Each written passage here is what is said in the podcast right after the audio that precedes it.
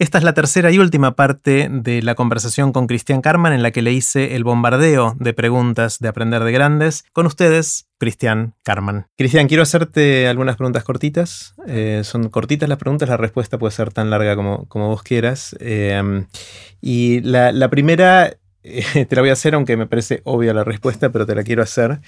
Eh, y es la, pregunta de los viajes en el tiempo. Suponete que tenemos un amigo, tenés un amigo que finalmente descubre la máquina del tiempo, la inventa, la, construye eh, y te da la posibilidad de hacer un viaje en el tiempo. Podés ir al lugar y al año que vos quieras, en el pasado o en el futuro. Y este amigo tuyo es, un genio, obviamente, pero también es tacaño y te te deja hacer solo un viaje. O sea, te da la posibilidad de hacer un viaje, vas a ir a algún lugar, vas a estar un tiempo en ese lugar y después volvés al presente. Es un viaje de ida y vuelta. Eh, entonces la primera pregunta, que es la más obvia, es si irías al pasado o al futuro. Obvio que iría al futuro. No, mentira, era solo para... para joderme un poquito. Em, no, iría al pasado, además porque tal vez la máquina solo funciona en el pasado, ¿no? Digamos, hay como más razones para pensar que, vos podrías volver al pasado que ir al futuro, porque el pasado ya existió y que ah. el futuro no. Entonces, eh, por las dudas me iría al pasado. Tengo que elegir uno solo, eh, pero puedo contar mi top 3 o top 4 porque me parece injusto. Ok, voy a uno solo, pero cuento los que a, dónde iría. Eh, por ejemplo, me encantaría estar viendo el aparato ese completo, el, mecanismo de anticítera. No sé si con, el tipo que lo hizo o, en el barco que se hundió, total, si me muero, vuelvo, no pasa nada pero ver ese mecanismo eh, funcionando, bueno, no sé, uno le dedicó mucho tiempo, ¿no? Entonces me, encantaría, me encantaría estar ahí y, moverlo un poquito y ver cómo, cómo, miraba y ver si las cosas que propusimos eran o no y, verlo funcionar, me encantaría. ¿Te imaginas si lo haces y vas y cuando, porque sabemos en qué posición se hundió, en qué posición está, y estás en el barco, se está hundiendo y está en otra posición, y sos vos el que pones esa posición en el que quedó tipo volver al futuro. para, tener volver al futuro, claro, para, tener razón después. Y entonces el paper que vas a publicar ahora es, no, está en esa posición, pues yo lo puse así antes de que se hundiera. Bueno, pero el paper está bien hecho entonces, porque de hecho está en esa posición, ¿no? Claro. Sí, sí. O sea, no, fui... Está bien. Bueno, claro, es... Las razones por las cuales están en esa posición podrían cambiar. Puede ser circular, puede ser porque vos lo pusiste así porque sabés que iba a estar así. Bueno. Bueno, eh, la fecha es un 5 de marzo, que, es el, cumpleaños de mi director de tesis. Así que le, mandé un mail diciendo que era un homenaje. ¿Del naufragio? Claro. ¿Se sabe la fecha del naufragio exacta? Bueno, eh, más o menos unos días, ¿no? Pero es 5 de marzo del 193 a.C., creo. Ajá. Eh, no, perdón, no del naufragio, no del mecanismo. ¿no? Ah, del mecanismo. La, del el mecanismo. Ah, no, perdón, no, perdón. no, no, no, del mm. naufragio no. Sí, sí. Em, entonces tal vez lo puse en esa fecha para homenajear a Pablo Lorenzano, que fue mi, director. Podría haber una razón para ponerlo en esa fecha. Ese es el primero. Ese es el primero me encantaría estar con Arquímedes un, rato. Un rato charlando de. Ah, verlo, mira, no, me interesa intervenir, además mi griego no es suficiente para charlar con Arquímedes, pero verlo un rato, verlo un rato laburar. Dibujar en la arena. Sí, sí es que dibujaban en la arena. Eh, sí, verlo pensar, verlo en su, lugar de trabajo, eh, verlo escribirme.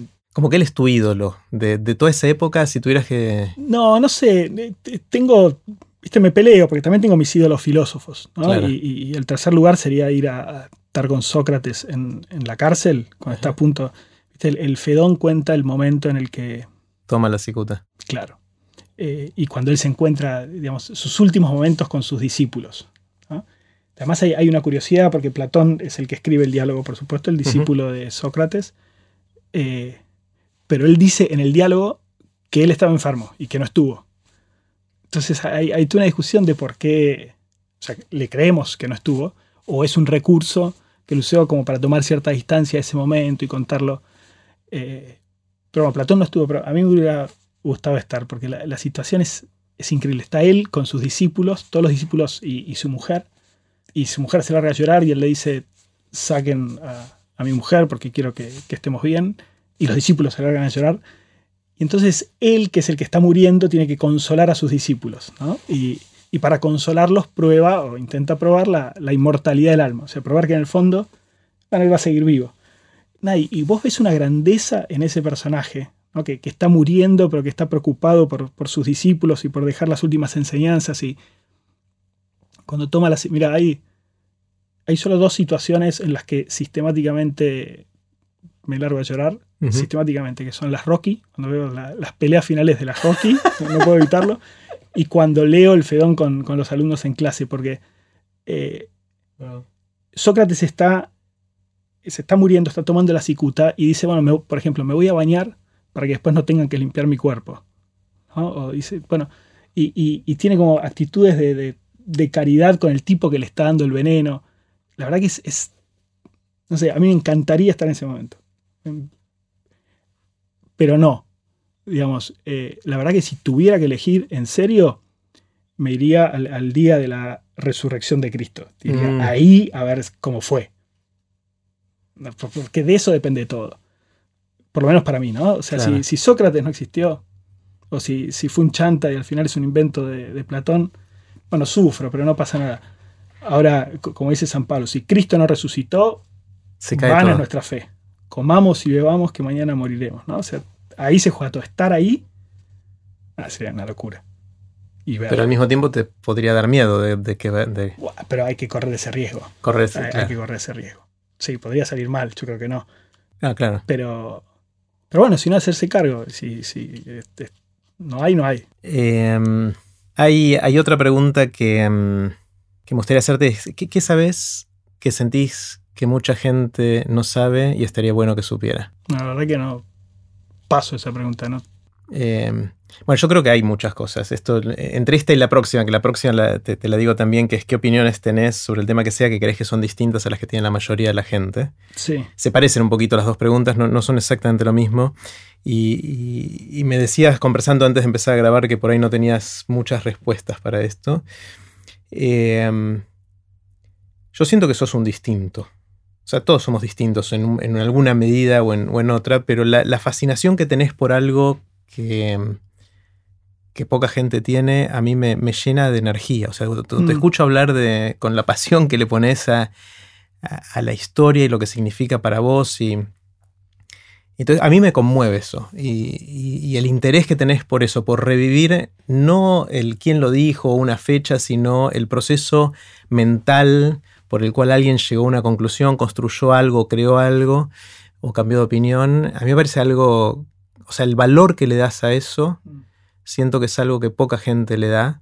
Eh, y, para mí eso es, o sea, por ahí vos no lo ves desde tu punto de vista, o por ahí sí, no sé, pero para mí esto es algo que responde de alguna manera a estas, a estas preguntas. ¿no? Mira, hay, con eso me pasa algo parecido que con... Yo no tengo, no tengo oído, ¿no? Y alguien desafina... Oído musical. Oído musical. y alguien desafina y no me doy cuenta. Incluso en esos shows tipo programas en las que van desastres a cantar, eh, Emi, mi mujer, en cambio, le explota el oído y, le duele. Entonces, un poco aprendí a, ver cuándo afina a alguien o no mirándola a ella. ¿no? Ah, como, es como mi lazarillo, digamos. O sea, la, miro a ella y. Sabes si está afina. Em, y, te digo que con esto del entusiasmo, te soy absolutamente honesto, lo descubrí eh, después de la charla TED o sea, cuando empezaron a aparecer un montón de mensajes de, uh, este pibe, mirá el brillo en los ojos, mirá el entusiasmo que tiene. Yo para vos era algo entusiasta. o sea, no era para nada consciente de eso. Y me pasa lo mismo, que es, bueno, lo, creo porque todos lo dicen, lo creo porque vos lo decís, lo creo porque aparece ahí. No digo que no sea entusiasta, por supuesto, me encanta lo que hago, pero me parece que también me parece que, que me podría haber pasado con muchas cosas. Viste que algunas decisiones que vas tomando, por ejemplo, esta, la historia de la astronomía, podría haberme ido para otro lado, me, hubiera encantado dedicarme a la matemática, por ejemplo. Y, creo que hubiera sido igual de feliz y, fanático. O biología, cuando lo escucho a, Daniel Blanco hablar de esos temas, digo, wow, estudiar eso. Mm. Entonces, eh, sí me parece ciencia, ¿no? No, habría sido abogado o cosas así. Pero, claro. Eh, no creo que sea el objeto en particular, sino, no sé, el conocimiento. Sí. Justo en, otra de las conversaciones de Aprender de Grandes que, que tuve hace poquito, teníamos la discusión de si uno es apasionado por algo o si uno es apasionado. Punto. Mm. ¿No? Eh, seguramente no hay una respuesta correcta a esta pregunta, pero me, pareció interesante la, distinción y, ahora lo volvés a traer, ¿no? De que por ahí vos sentís que te podrías haber apasionado por un montón de otras cosas más también. Sí. Em, sí, hay una larga discusión filosófica sobre eso. O sea, si, si, es el bien el que te atrae, o sos vos el que provocas eso, ¿no? A ver, decime un poquito más. No, no, pero es, solo esa idea. Digamos, los clásicos pensaban, Aristóteles dice, bien es lo, que te atrae. O sea, bueno es lo que, lo que te atrae. Entonces, en general, eh, en la filosofía clásica se piensa que toda esa pasión y todo eso lo genera el objeto. ¿no? vos podés descubrirlo o no, pero la fuerza viene del objeto. Eh, lo otro más, el otro sería más voluntarista. Es decir, bueno, yo, quiero entusiasmarme con esto y yo pongo y qué sé yo. A mí me parece, en, mi caso, que no es esto segundo, sino de última que todos esos objetos tienen lo mismo, ¿no? sea la matemática, la biología, la física, tienen algo fascinante que me, me atrae. ¿no? Sí, pero al mismo, entiendo, pero al mismo tiempo yo veo gente que suele apasionarse. O sea que digo, este es un apasionado y si hoy hace esto y mañana es otra cosa, va a estar igual de apasionado por esa otra cosa. Totalmente de acuerdo, pero en mi opinión, ¿no? Pero es porque es un descubridor de bienes. Puede ser, ¿no? está bien. No, es como un generador, sino eh, el tipo logra descubrir lo espectacular que hay en cada cosa y eso lo mueve. Está bien, pero al mismo tiempo hay gente que se apasiona con una cosa toda su vida y no lo veo haciendo otra cosa. Y está bien que sea así, pero ese lo descubrió una vez y no lo veo con vocación de descubrirlo una segunda. Y está bien, va a ser feliz haciendo eso. Eh, o sea, creo que hay distintos temperamentos, distintas formas de ser que te lleva más hacia buscar esa fascinación en los objetos que por ahí ya la tienen. Eh, y, otros que no, que tienen la personalidad que va para otro lado. Sí. Eh, Digamos, a mí, sí, me parece que me, qué sé yo, me encanta, la, verdad que me siento un privilegiado, además, qué sé yo, estar en el CONICET y entonces que simplemente te paguen por... Yo te digo la verdad, yo siento que, todavía no empecé a trabajar. Viste, como, qué sé yo, gané una beca para hacer el doctorado, después... Y, bueno, y sigo, y sigo, y sigo estudiando y leyendo lo que me gusta y me levanto con ganas y, a veces me quedo y, me doy cuenta que mi mujer se da cuenta de que me quedé pensando, ¿viste? estoy viendo tele, pero no estoy viendo tele y, me agarra, ¿viste? A veces me dice, ¿qué estás pensando? No, no. O sea, la verdad que es, eh, yo me siento un privilegiado y siento, bueno, algún día te van a poner una oficina a laburar, todavía seguí disfrutando. Claro, claro. Eh, es un lujo. Está genial. ¿Cómo, cómo te pegó? Mencionaste tu, tu charla en TX Río de la Plata, que, obviamente fue un, un, charlón en muchas dimensiones. A mí me, encantó, a mucha gente le encantó, a mucha gente. Hay un montón de anécdotas alrededor de, tu charla. ¿Cómo, ¿Cómo, te pegó a vos personalmente? O sea, ya dijiste que ahí te diste cuenta que por ahí transmitís esta, esta el entusiasmo que tenés. Sí. Em, mira, en, muchos aspectos. Uno, digamos, el, más inmediato fue el, prestigio que gané en mi familia. Fue, muy raro, pero. Eh, bueno, alguna vez te conté cómo caí a TX Río de la Plata, sí. ¿no? Em, que yo no los conocía, pero, pero mi hermano es, fanático, eh, Ezequiel, eh, y quería entradas a toda costa, y bueno, a veces ganaba, a veces perdía. Y, porque las asesinamos por sorteo. Porque es por sorteo. Eh, y, supuso que si eras que a un orador le daban entradas, entonces dijo, me, escribió, mira, está esto, presentate para hablar sobre... De hecho, él quería hablarle sobre realismo científico, sobre este tema, no, sobre el mecanismo. Presentate, así ganás y me dan entradas. Eh, y, me molestó y me molestó. Y el, día que vencía el, plazo para mandar el videito, dije, bueno, la verdad que, ok, era grabar un video de dos minutos. lo, grabé y lo mandé. Y, bueno, y seguí todo el proceso y él, me fue acompañando y estuvo feliz y consiguió sus entradas. Eh, entonces ya con él fue como me convertí en, su ídolo en ese momento. Eh, y después con, mis hermanas que de pronto se dieron cuenta que esas cosas raras que estudio pueden ser interesantes para el mundo. Y, TX tiene su, prestigio, entonces haber estado ahí, la verdad que primero me levantó ahí y me, encantó. Después también sucedió que muchísima gente que me conoce empezó a saber de qué, qué hacía. Y claro, se ve que no lo contaba mucho, que no tenía una forma de contarlo así interesante. Y después todo el proceso de, preparación de la charla con, con Flor Polimeni, que fue mi coach, eh, para mí fue tremendamente enriquecedor, tremendamente enriquecedor. Eh, en, muchos aspectos. Uno fundamental, yo me acuerdo que ella me empezó a perseguir, yo me escapaba un poco de preparar la charla porque honestamente iba con la idea de, bueno, yo sé hablar en público, que yo vivo dando clases, vivo dando charlas, no es, es un tema que tengo hiper estudiado. Dije, bueno, será dar una charlita más. Y ella me empezó a perseguir, como diciendo, mirá, y en un momento me acuerdo que me dijo, mirá, van a ser como 10.000 personas, hay que prepararla bien, y ahí me asusté un poco, ¿no? Y, tuve la primera reunión con ella. Y tío, me fui a esa reunión diciendo, wow, hay un mundo que no conozco de, cómo se prepara en serio una charla. Me acuerdo que llegué a casa y le dije a mi mujer, mira, aprendí un montón de cosas estoy feliz porque, o sea, mi, actitud de entrada era, bueno, que, me cueste lo menos posible, es, una gauchada que le estoy haciendo a mi hermano, eh, y me fui a esa reunión diciendo, quiero preparar la mejor charla de mi vida porque quiero aprender a manejar emociones, quiero aprender a manejar silencios, quiero aprender a contar una historia. Un montón de cosas que no tenía ni la más pálida idea, digamos que uno lo puede hacer más o menos intuitivamente, pero descubrís un mundo eh, que para mí era absolutamente desconocido. Y, y digo que eso me, entusiasmó y es algo que todavía sigo manteniendo de, nada, de, meter detalles de, oratoria en las charlas, de, de, explorar nuevos caminos de cómo contar las cosas.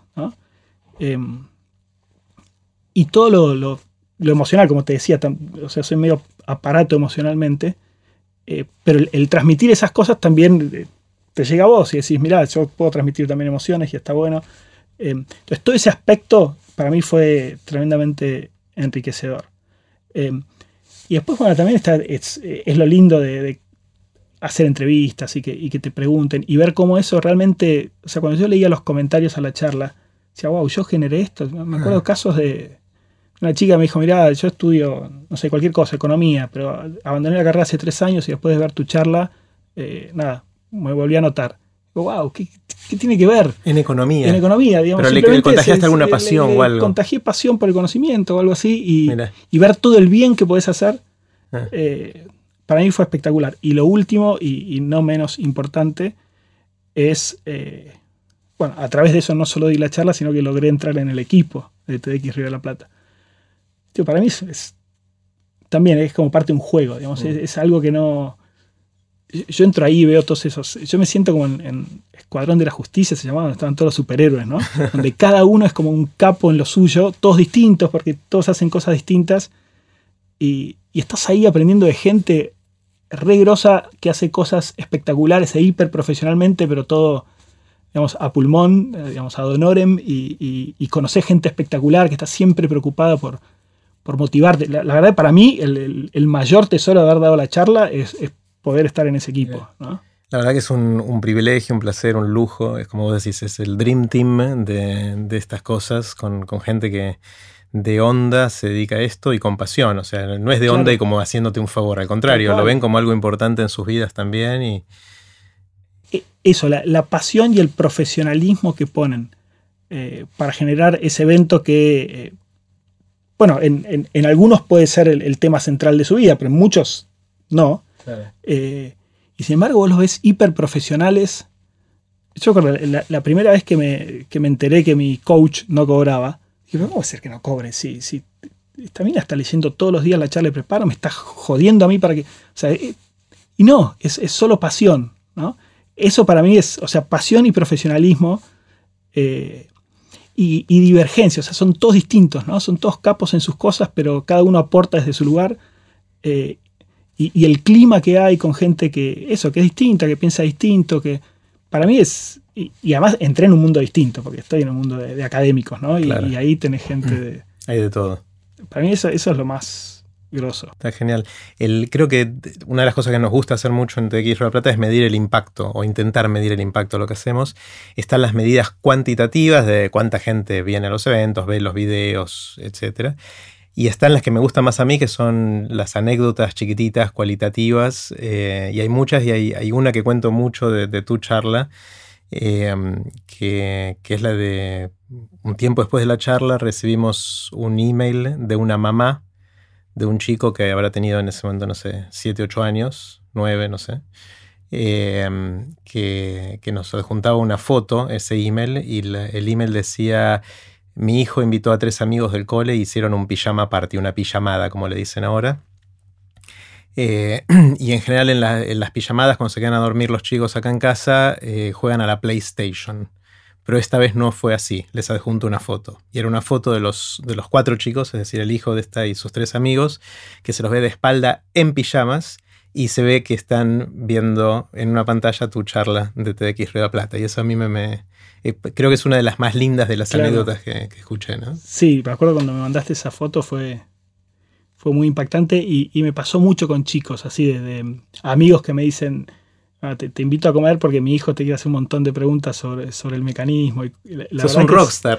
Ah, ah, un poco, sí, sí, y es, la verdad que es lindo eso también. Eh, Cristian, ¿sobre qué cambiaste de opinión recientemente? ¿Hay algo que pensabas de alguna manera y te diste vuelta? Bueno, hay, mil detalles académicos, digamos, del mecanismo, de cosas así que no son interesantes. Em, o sea, vuelvo a lo anterior. Me parece que eh, cambié, puedo decir que cambié de opinión respecto a esto de, la importancia de, de, la forma de transmitir ideas. ¿no? Para mí fue, un vuelco de, la charla TED ahora, eh, gracias a, ustedes y, a Flor en particular, descubrí un mundo. y, además juego con eso y me divierte, ¿no? y, y, además estás atento a descubrir. Entonces, cómo este transmite una idea, cómo metió la anécdota, cómo la... Para mí es, es, una dimensión que no conocía hmm. eh, y que me fascina. siempre como, como, filósofo tenés ciertos prejuicios de dedicarte más a las formas que a los contenidos, ¿no? Eh, pero bueno, no hay por qué elegir. El, cómo transmitir una idea, cómo contar una anécdota. Y, además como, bueno, todo el tiempo estoy en, en, conferencias y qué sé yo, ahora trato de meter un montón de cosas que no, que antes para nada. Por ejemplo, ahora voy a un, workshop, que son 10 especialistas, va a ser un, ojalá no me escuchen, pasen en vole, ¿no? Bueno, pero voy a arrancar contando un eclipse y, Pericles y qué sé yo, y voy a ver cómo resulta, porque además es muy disruptivo en esos ambientes, ¿no? Em, el otro día di una charla sobre cómo dar charlas eh, a un grupo de, universitarios y, empecé eh, cometiendo todos los errores que después iba a decir que había que cometer y me divertí muchísimo. ¿no? Eh, bueno, por eso aprender todo ese tipo de cosas para mí fue un, antes y después. Que creo que en eso hubo un cambio muy grande en... Qué bueno, ¿qué, es lo que te sorprende? ¿Qué te asombra? ¿Qué son esas cosas cuando ves les decís, wow? Mira, hay, digamos, hay, reacciones de los chicos, por ejemplo, es, un clásico, ¿no? Pero, pero es verdad, qué sé yo. Cuando ves eh, tus hijos, bueno, porque son los que más ves, pero cómo reaccionan frente a ciertas cosas, o cómo cuentan cosas, o cómo entienden cosas. Eh, y, entonces cómo se va formando la, mente humana, eso es... Yo recuerdo mi, mi hijo más grande, Agustín, eh, cuando era muy chiquito vivíamos en un departamento, y, y en un momento, wow, wow, llamaba perro, pero en un momento me di cuenta que él llamaba wow, wow también a la puerta y a salir. ¿viste? Como, porque era, para él era todo lo mismo, porque perros hay en la calle. Entonces, eh, ver cómo se va construyendo la mente humana y ver que para él en ese momento todavía la, realidad está recortada de tal manera que un perro salir y calle puede ser lo mismo, eh, eso me pareció fascinante. ¿Ves? Por ejemplo, qué sé yo, neurociencia. Yo lo, envidio, Mariano. Sigman, ¿no? Si pudiera dedicarme a esos temas también es, es espectacular. Pero bueno, me asombran. O sí, digamos, reacciones de los chicos y eh, la ciencia. Hmm. La verdad que cuando ahora apareció ayer, creo, un paper sobre que, aparentemente los babilónicos tenían desarrollos de trigonometría. Cosa que no se sabía hasta ahora. Cosa que se negaba absolutamente. Em, los babilónicos tienen algoritmos de, de, cuentitas para resolver, para calcular la posición de los planetas, pero aparentemente no tenían nada de geometría. Y ahora apareció una tablilla que aparentemente solo se puede explicar si, conocían trigonometría. Hace dos mil años que venimos diciendo que no. Y, ahí aparece. ¿no? Entonces, e, ese tipo de descubrimientos también es. Y, nada, te gustaría dedicarle la vida. Es decir, yo veo ese paper y digo, me meto en eso y no, no podés. Claro. Eh, la verdad que esas cosas son, son las que me asombran. ¿no? ¿Cuáles son los libros que te cambiaron la vida? ¿Cuáles son esas lecturas que hicieron que Cristian sea el que soy? Mira, hay, eh, hay un libro hiper trivial, pero que me, cambió, que fue uno sobre el cometa Halley. En el. En el 86, cuando vino el 85 fue, que vino el cometa, mm. eh, salió la primera revista muy interesante. Eh, y el primer número venía 85, 73, yo tendría 12 años, ¿no? Eh, venía con un librito sobre el cometa Halley.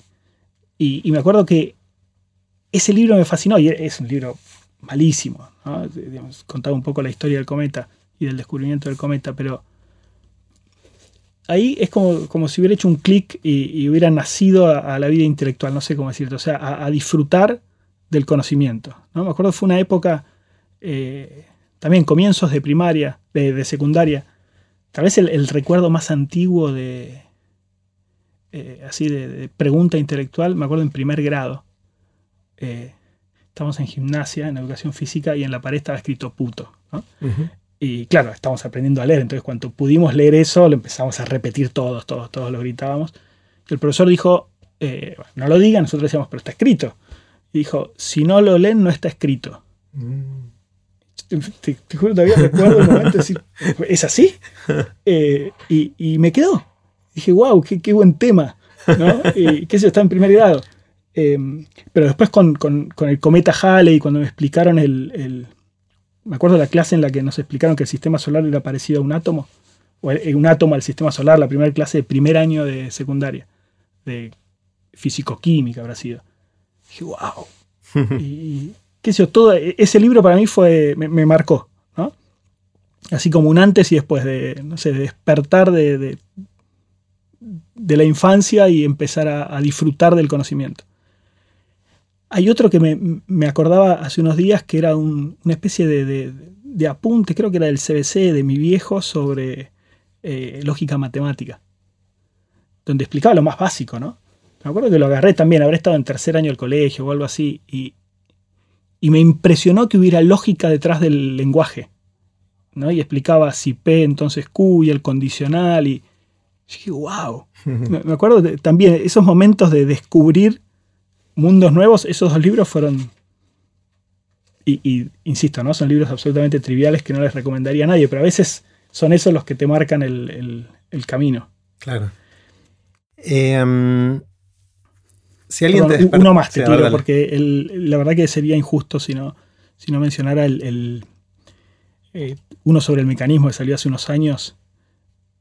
Eh, donde, nada, yo estaba empezando a estudiar el mecanismo, me acuerdo estaba con Evans ahí en, me llevó a una librería eh, y me dijo, mira, comprate este libro sobre el mecanismo, si te vas metiendo, y, lo leí. Eh, nada, y contaba toda la historia. Y fue la primera vez que, entendí eh, el, placer de una investigación intelectual. Y, y, ver además que todos esos personajes, todos los que están vivos, después los conocí eh, y que nada, y que me hicieron, no sé, para mí fue como de pronto entrar en ese libro. Te metiste en el libro. Eh, y nunca me había pasado algo así. Para mí fue espectacular. Espectacular. Porque además nosotros los filósofos y los historiadores estamos acostumbrados a leer cosas de muertos, no sé cómo decirlo. O sea, por lo general los que lees están muertos. Entonces, ver personas que están vivas y después conocerlas y, que te conozcan, para mí fue... O sea, para vos ese libro fue un libro de realidad aumentada. Claro, Claro, fue como si de alguna manera. Te metiste dentro del libro y fue. O sea. O sea, yo me acuerdo del momento en el que sentí que entraba en ese libro. Fue en. En, el 2012 hubo un, congreso en, Holanda, un workshop para especialistas del mecanismo, y me invitaron. Y para mí fue, bueno, como el, bautismo.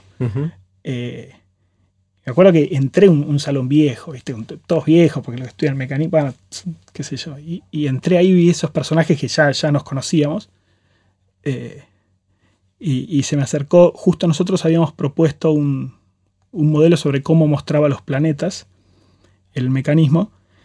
Y además fue espectacular porque apenas lo, lo, mandamos a la comunidad de especialistas y eh, ese mismo día otro equipo nos mandó un paper que ellos ya habían mandado a evaluar que tenía exactamente la misma idea exactamente la misma idea con los mismos números. Y, o sea, primero te, desespera, después a mí me entusiasmó mucho poder hacer algo en común, después no, se publicaron por separado. Eh, pero un tercero, este Michael Wright, que dedicó toda la vida al mecanismo, me acuerdo que cuando él fue evaluador de nuestros trabajos, me acuerdo que ahí me dijo, esa idea que tuviste ahí se me tendría que haber ocurrido a mí. me dijo él. Para mí fue la gloria. Eh, ahí fue como entrar al libro. O sea, que el tipo que estaba en el libro que yo había leído hace seis años, dijera que la idea que nosotros mm. tuvimos eh, era digna de él, para mí era. Qué buena. Fue espectacular. Qué buena. Sí. Qué buena. Em, si alguien te despertara, Cristian, en la mitad de la noche, te sacudiera y te dijera, Cristian, ¿de qué trabajas? ¿Qué dirías? Eh, todavía no trabajo. Pero. pero ¿A qué te dedicas? Y yo diría, no historia, astronomía antigua. Yo creo que hoy me, cuesta reconocerlo, ¿no? Porque es, es abandonar a todos mis amigos y colegas filósofos y, además cuando estudié filosofía, aprendés que la filosofía es el conocimiento más grosso que puedes estudiar, ¿no? Entonces, eh, irte de ahí es, reconocer que no estás estudiando lo más grosso, porque yo no digo que la filosofía no lo sea. Eh, entonces me, cuesta reconocer eso, pero me parece también uno tiene que, bueno, reconocer los, caminos de la vida, ¿no? Y, soy más feliz acá, me entusiasma más esto, aporto mucho más acá que en, otros ámbitos. Yo diría que soy astrónomo antiguo. Está bueno, seguramente en la guía de, del estudiante, ¿viste? Esos libros que no sé si siguen existiendo, pero ahora supongo que será algo online que te dice todas las carreras que puedes hacer. No creo que astrónomo antiguo esté en la lista. Por, por eso me disfrazo de historiador. Por eso me disfrazo de historiador. Em, pero de nuevo, ¿no? Si hubiera estudiado cuántica, tal vez sería un fanático de la cuántica, no lo sé. Eh, pero es fascinante. O sea, cómo explicar el mundo con triángulos. Eh, es espectacular. Mm. Es espectacular.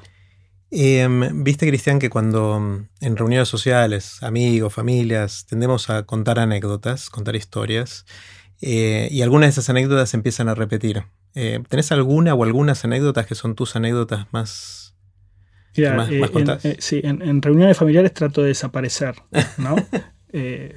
no soy muy amigo de, ese tipo de cosas, pero hay algunas anécdotas dignas de, de ser contadas.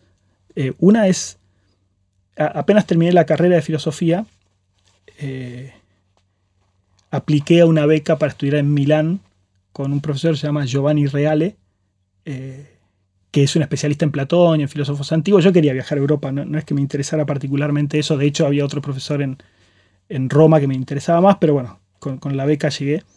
Y me acuerdo, esta es la primera parte de la anécdota, pero cuando un requisito para, ganar la beca era dar un examen de italiano. Yo tenía la más pálida idea de italiano, no había estudiado nunca. Hice un curso de estos de, la UBA, un mes en el verano.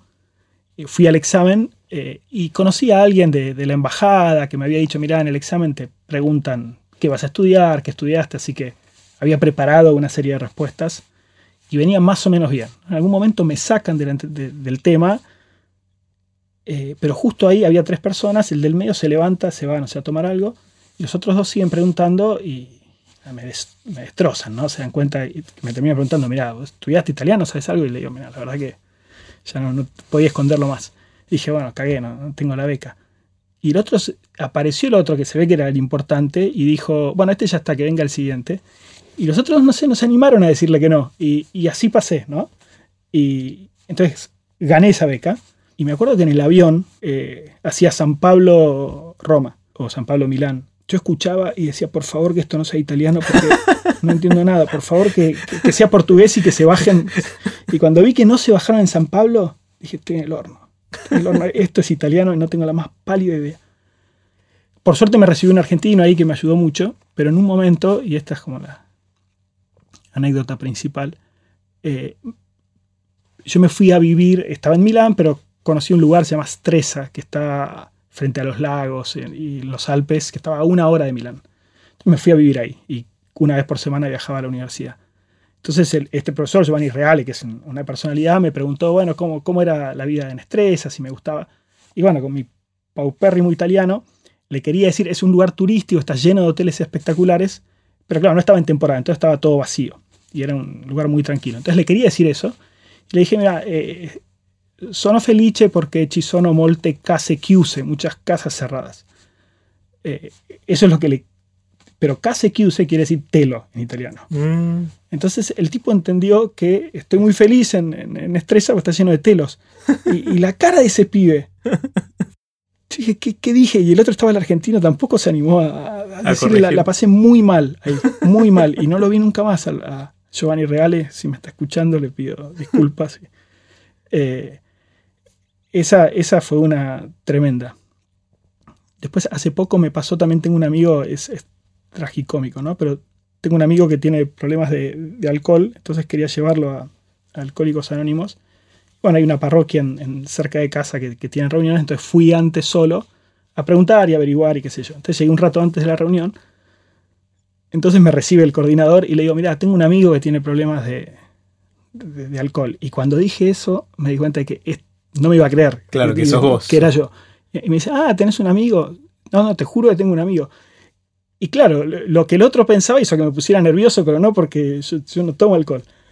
Y no me quería dejar ir el tipo.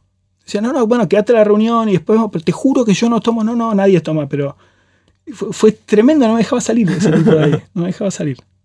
Eh, no sé, si tuviera que tirar así algunas anécdotas cómicas, diría esas. Está genial. Em, hablamos bastante de cómo nació tu pasión por, lo que haces. Em, y, cómo hacer para, generar cosas en la educación. A mí una, de las cosas que me interesa mucho es, es cómo sembrar pasión en otros, sobre todo en, los chicos, en mis hijos en particular, pero en general, ¿no? Como, como parte de quizás de una de esas cosas que tenemos que hacer con el sistema educativo, ayudar a que los chicos encuentren, como decíamos antes, ya sea porque la ven o porque tienen la propensión de ir a buscarla o lo que fuera, eh, esa fascinación por cosas, porque después, como ahora el conocimiento está disponible en todos lados, si alguien ya siente la pasión de alguna manera lo va a aprender. Y no es tan grave que, tenga el mejor o peor profesor respecto al conocimiento o inclusive la capacidad de transmitir ese conocimiento. Parecería que es mucho más importante la capacidad de sembrar esa posibilidad de apasionarse por cosas o de sorprenderse.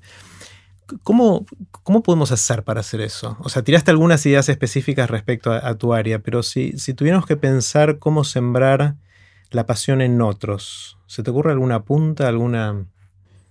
Se, me ocurre que uno podría organizar eh, eventos con charlas cortas y bien pensadas. la verdad que me Máximo 18 minutos, por ejemplo, parecía un número al azar, ¿no? Para decir algo. Eh, eh, la verdad que me parece un canal privilegiado para eso, porque, eh, como vos decís, el conocimiento lo pueden encontrar en cualquier lado, pero vos tenés que mostrar gente apasionada. Y, me parece que eso contagia, eh, contagia, porque la, gente quiere vivir eso. Entonces, yo quiero ser como, me acuerdo, mira, eh, con, Agustín, mi hijo mayor, me pasó una que íbamos por la calle, yo trato de contarle las investigaciones que hago también para, para, ir entusiasmándolo y qué sé yo, a veces con éxito, a veces no. Eh, entonces le estaba contando, había encontrado un calendario medieval en el que yo creía que podía encontrar la fecha porque podía deducir cuáles habían sido los años bisiestos, entonces podía encontrar la fecha del calendario. Eh, entonces se lo estaba contando y le decía, pero la verdad que todavía hay, cosas que no me cierran porque me dice, si quieres saber la fecha, ¿por qué no lo googleas? Me dice. Claro. Y, y además tenía razón, porque lo googleé y había un paper que lo había hecho. Pero, pero en otra, bueno, él estaba, yo estaba laburando en el escritorio y, él estaba ahí y, encontré un, un, diagrama en un manuscrito que, mostraba lo que yo quería. Empecé a saltar y, a gritar y a gritar tipo gol. Y el pibe me miró con una cara de... Eh, pero yo dije, ahí sembré. Mm. Eh, fue involuntario, ¿no? ¿no? fue simulado. Pero me miró con cara de, papá, estás laburando, ¿qué, qué haces gritando un gol? Y, le conté, y bueno, que había encontrado lo que estaba buscando. Me parece que esas cosas siembran. O sea, cuando, ven que, vos realmente te apasionás por algo, eh, me parece que es el único camino. Ese es como el, ejemplo, ¿no? Mm. contagiar, ¿no? No sé si hay. Eh, y me parece más importante ahora, como vos decís, que la transmisión del conocimiento no es, no es tan relevante. No perder eh, profesores que dejan huella, que dejan marca, era la charla de, de, Oski, ¿no? Oscar Me parece eso. Profesores que, que te marquen o personas que te marquen. ¿no? La verdad que si uno, uno repasa, eh, la gran mayoría elige la vocación por una persona más que por un tema. ¿no? Decís, este, yo estoy de filosofía porque mi profesor de, quinto de filosofía era un maestro. Claro. No, sé si es solo eso. Entonces, si yo quiero ser como este pibe. Eh, entonces me parece que, que, no esconder la pasión que uno tiene cuando la tiene. Por eso digo, TED me parece que es una ventana espectacular para eso. Sí, pensando, está buenísimo. Pensando en mis hijos, em, el mayor está, entró a, estudiar matemática ahora en la facultad, el menor le, queda un año más de secundaria. Eh, y pensando en la educación que entre comillas le dimos, no sé si se la dimos, digamos, pero la, educación que tuvieron en estos años, em, ahora que me decís esto, yo creo que ellos probablemente sean de las personas que vieron más charlas TED o TEDx. Porque desde hace ocho años van, a todos los eventos de TX La Plata, pero juntos, o sea, durante muchos años era la tradición de cuando era TX Rosario, nos íbamos con mi esposa y nuestros dos ah, hijos a, pasar el fin de semana a Rosario a escuchar las charlas y estar ahí. Eh, fui con uno de ellos a, TX Córdoba, ahora vamos a ir juntos a TX Bariloche, o sea, realmente estamos muy metidos en eso y, quizás tuvieron una dosis de de contagiar esa pasión a través de, las charlas TED que, pocos otros tuvieron, ¿no? Así que por ahí hay esperanza en algún claro, lugar. Sí, me imagino que sí. Me parece que hay que evitar también la sobredosis, ¿no? Sí. Eh, o sea, que, también eh, transmitamos que, es entusiasmante, pero es duro también. que, sí, no, no, un camino fácil, o sea, hay que, hay que lograr duro. Que, que, porque las charlas TED, eh, nada, cuentan en 18 minutos a veces vidas, ¿no? Digo, para que, para que la pasión se mantenga después. O sea, puede, el riesgo, lo que estás diciendo es que el riesgo de la charla TED es que la gente piense que es fácil. Claro, claro. Em, o, claro, que solo eso, vos, eh, que, el tipo está siempre entusiasmado y, la verdad que no, hay veces... Hay momentos que estás bajoneado y hay que bancársela y seguir adelante. Y seguir y tratar de entender lo que no entendías y, leer libros que, no, qué sé yo, y darle y darle y darle y en un momento, como todo, digamos, no, no es no es siempre estar eh, allá arriba. Em, pero me parece que, eh, ahí el ejemplo vale más. A, veces un libro son eso, ¿no? A veces un libro puede hacer de, una persona. Y, leen un libro y dicen, wow. Entonces también elegir bien las lecturas. Em, pero me parece que el, testimonio personal es irreemplazable en eso.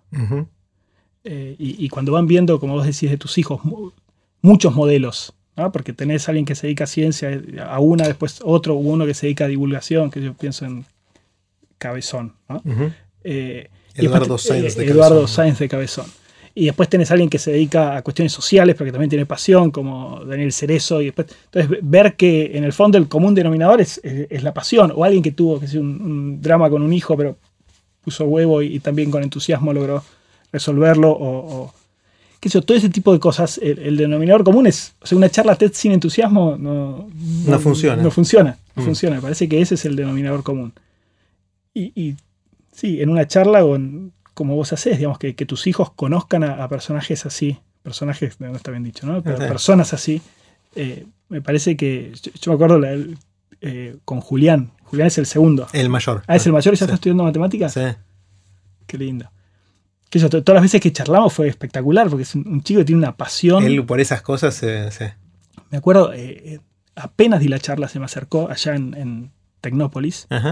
Eh, o sea, estaba tomando el agua y, vino con un amigo y no me acuerdo ahora qué pregunta me hizo, pero me hizo una pregunta de una inconsistencia en la charla que, bueno, uno había tenido, teníamos que decirla porque... Pero se había dado cuenta el guacho. Mira qué desgraciado. se dio cuenta de algo que no cerraba. se dio cuenta de, algún problema del relato. Mira. Eh, no, la verdad que no me acuerdo, pero, pero me acuerdo cuando, cuando me lo dijo, yo era consciente de eso, pero me pareció impresionante que, habiéndolo escuchado en vivo, se diera cuenta. Eh, entonces le expliqué cuál era el problema, pero nada, es un chico que evidentemente está bien preparado. Mm, esperemos. Eh, para ir cerrando, Cristian, si la gente quisiera saber más de vos, sé que no sos un fanático de las redes sociales, más allá de ver tu charla en TDX Río de la Plata, que después voy a poner el link para que, todos puedan verla, ¿qué, más pueden ver si quieren ver lo que eh, estás haciendo? Si quieren saber de mí, me pueden llamar por teléfono. Creo que sí, prácticamente el único medio. Hay que discar, debe tener un teléfono de esos de los. Bueno, pero para que ellos me llamen no es necesario que yo disque. Claro, es verdad. Eh, la verdad que no tengo así páginas, qué sé yo, que me googleen. Eh, perdón por la. No, googlear directamente Cristian.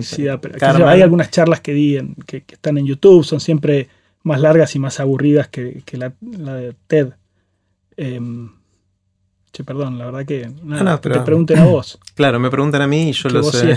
Ni siquiera Facebook. La verdad que Facebook lo abrí eh, por la charla TED y lo abrió Ezequiel, que es mi, Ezequiel, mi hermano, y, él lo maneja. Yo no, ah, ni siquiera no nada. Ah, viste, me aparece un cartel que tiene 254 notificaciones, qué sé yo. Que a tanto entro para, aceptar amistades porque me parece antipático, pero la verdad que ni entro ahí. Mm. Pido perdón. No, está bien. Bueno, entonces el que quiera estar en contacto con vos, simplemente me avisa a mí y yo les paso el número de teléfono de No, Cristian. mail y- tengo, mail tengo, Mail. Me, me pueden escribir por mail Bueno. y lo, lo chequeo. Está perfecto. Bueno, un, un placer. Me, me encantó Gracias, esto. Por un ratito me sentí un astrónomo antiguo y me encantó ponerme en tus pies. Bueno, Eh, gracias, Jerry. La verdad que lo hiciste llevadero, tenía miedo. Lo pasé, ¿Tenías lo pasé miedo? muy bien, lo pasé muy Bueno, bien. bueno, gracias, Cristian. Ahora sí, así terminó la conversación con Cristian Carman. Puse los links relevantes en aprenderdegrandes.com barra Carman. Espero que lo hayan disfrutado tanto como yo. Recuerden que pueden suscribirse para no perderse ningún episodio de Aprender de Grandes en aprenderdegrandes.com. Los espero en el próximo episodio de Aprender de Grandes, cuando les cuente lo que aprendo en mis intentos por seguir aprendiendo durante toda la vida y en las conversaciones que tengo con gente que admiro. Chau.